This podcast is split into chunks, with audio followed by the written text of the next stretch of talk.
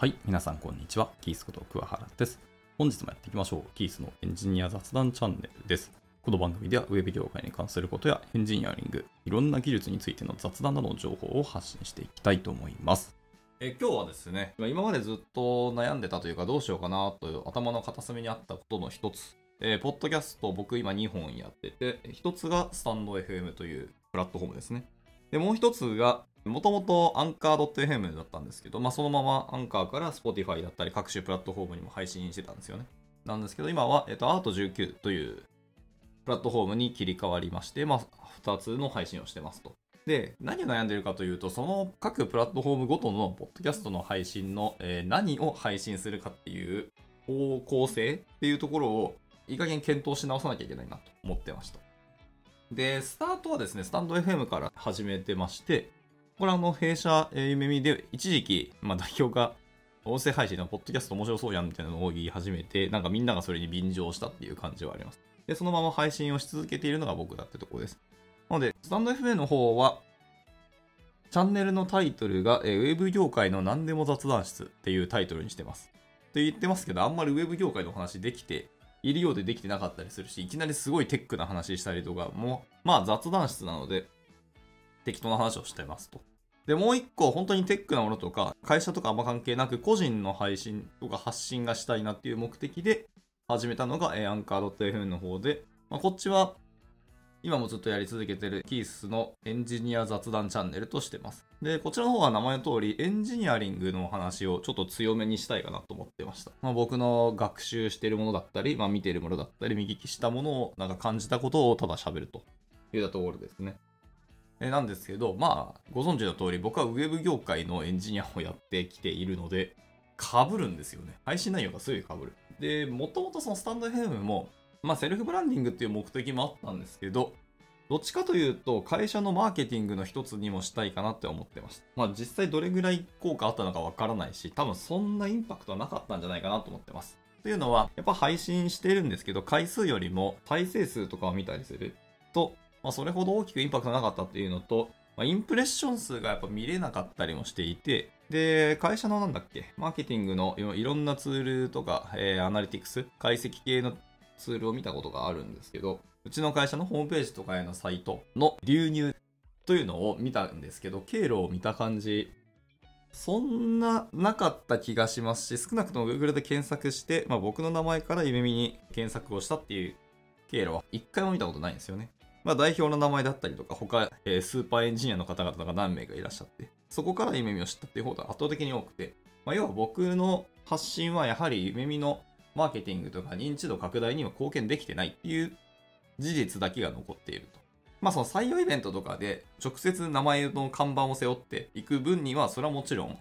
貢献はしてると思いますし、まあそういう意味では新卒採用では貢献はしまくってるとは思うんですけど、一個人としての振る舞いとしてはあまり貢献できているとは言えないというので、であればもう一回改めてセルフブランディングに特化した配信に変えてみたいなっていうふうに思った次第ですね。で、冒頭の悩みなんですけど、えスタンド FM とアート19の方で内容が正直被っているし、まあどっちも、まあエンジニアリングの話っぽいことをしてたので、どっちで何を話すかっていうのを悩んでます。もちろんなんですかね。片方の配信をやめて、もうどちらかの方の一本で行くっていう選択肢もゼロではないと思います。まあ、今だとそのアート19の方の配信をすごい頑張っているので、まあ、こちらの方が再生数はすごく伸びてるんですよね。昨年7月ぐらいから確か始めたんだと思うんですけど、だいたい平均1本ずつの再生数が30回ずつだったのが去年だったんですけど、今年はなぜかスタートダッシュがうまくいってて、1本ずつ再生数が80か90ぐらいに行きそうだなっていうところです。結構びっくりします。まあでもここからちょっと鈍化していくと思いますね。また皆さん仕事が始まったりとか、配信内容によっては、かぶったりする話を結構多いっていうのは、そう僕が HR の話をやっぱすることがかなり多くて、まああと技術的な話だと、ま結局フロントエンド周りの話がかなり多いんですよね。でね、ちょっと偏りがあるからこそ、聞く人のユーザー数のパイも、まあその代わり絞られるっていうのもあって、まあ再生数はちょっと鈍化していって、結局落ち着くんじゃないかなと思いますね。まあでも一応月間の再生数目標はやっぱり5000回は毎回、毎月行きたいなっていうのを思ってますね。目標としては。まだまだ、毎月1000回再生すらコンスタントにまだいけてないので、そこも目標ではあるんですけど、まあさておき、で、配信のコンテンツの内容どうしようかなというとこです。で、まあ、どちらも雑談というタイトルにしてますので、まあ、ゆるく、ちょっと長めに喋ってしまっているのは反省ではあるんですけど、で、よりこう抽象度高いというか、まあ、メンタルとか、本当感情、感覚的なお話ですね。それはあんた個人の感覚でしょみたいな。まあそういう心のトロをするのがスタンド FM で、テックな、ハードスキル的なところにもうちょっと注力をしたものを、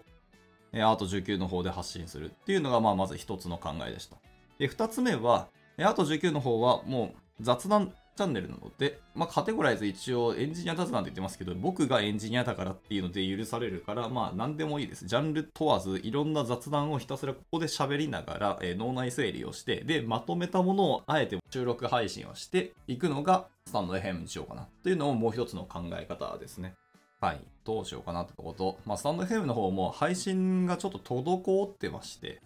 まあ、一回週1配信にしてみるの一つかなと思いました。毎日配信は、まあ、そもそもできてないっていうのがあるので、毎日配信の方はやるとしたらあと19の方で頑張って、スタンド F の方は、まあ1回、1週間の振り返りだったり、まあ、自分がどんなことやってきたかっていう、まとめとして配信する方が良いかなと思ったりしてます。そうすると、そちらの方がハードルは下がるし、いろんな頭の整理というか、ちゃんとウィークリーの振り返りのタイミングも作れたりするので、そっちの方がリズムは良いかなと思ったりしてます。が、まあそっちの方はもうまとめとかではなくて、スタンド FM の方はライブ配信ばっかりにするっていうのも一つかなと思いました。もちろんライブ配信機能はあるんですけど、あんま僕使ったことなくて、まあ配信のタイミングいつにするかっていうのもそうですし、大体ライブ配信しようとすると夜配信にすることが僕は多いんですけど、夜だと、まあ、いろんな雑音が入ったり、うちの家の周りは、ちょっとね、バイクがうるさいんですよね。あの、大通り目の前に住んでるので、結構うるさくて、まあその雑音が入るのもあんま好きじゃないなっていうのもあって、じゃあ朝やるかっていうと、まあ朝はそんな参加者いない中ライブ配信してもなっていうのは思いつつっていう感じです。まあ話すタイトルというか、そう今コンテンツの話ですけど、コンテンツももういっそのこと、ノージャンルにするし振り切りでも一つですし、まあなんか読んでる本の、ま、学びから感じてることをダラダラ喋るとか、歴史の話は好きですけど、歴史の配信なんてもう素晴らしい方々が他にいろんな配信をされてるので、そちらを聞いてくれっていう感じはしますね。まあ、正直読んでまとめて話すみたいな時間を取れるかっていうとすごく難しいので、まあ、ならばもう自分のやってることばっかりの話をするとかですかね、趣味の話ばっかりをするの一つかなと思いましたけど、まあ、要はブランディングの方向性をどうしようかなっていうのがすごく悩んでいます。さらにですね、もう一個思うのは、どちらの配信も、いわゆるキャラクター性ですね。ポッドキャスターとしての個人のキャラクターを、僕一個人エンジニアとしての僕、頭体のまんま喋ってるんですよね。なので、直接喋ったことある方はわかりますよ。あのまんまただ配信をそのまましてるんですけど、キャラクター設定をちゃんと見直しをした方が良いのかなと思ってます。で、まあいろいろ去年の振り返りもそうですし、一昨年のいろんな内政の時間とかもそうですけど、自分がやりたかったことなんだろうっていうのはやっぱりずっと考えた時に、昔からまあ夢であって、まあ、本気であんま目指してはなかったんですけど、まあ、ラジオマンになりたいって話は、まあ、この配信でも何度かしてますけど、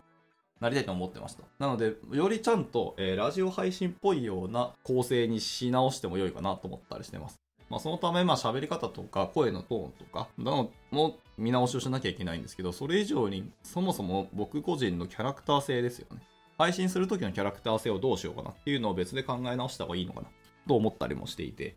まあ、その辺が難しいですね。キャラを演じるって、まあ、最初は恥ずかしいし難しいかもしれないですけど、人間慣れなんだと思いますし、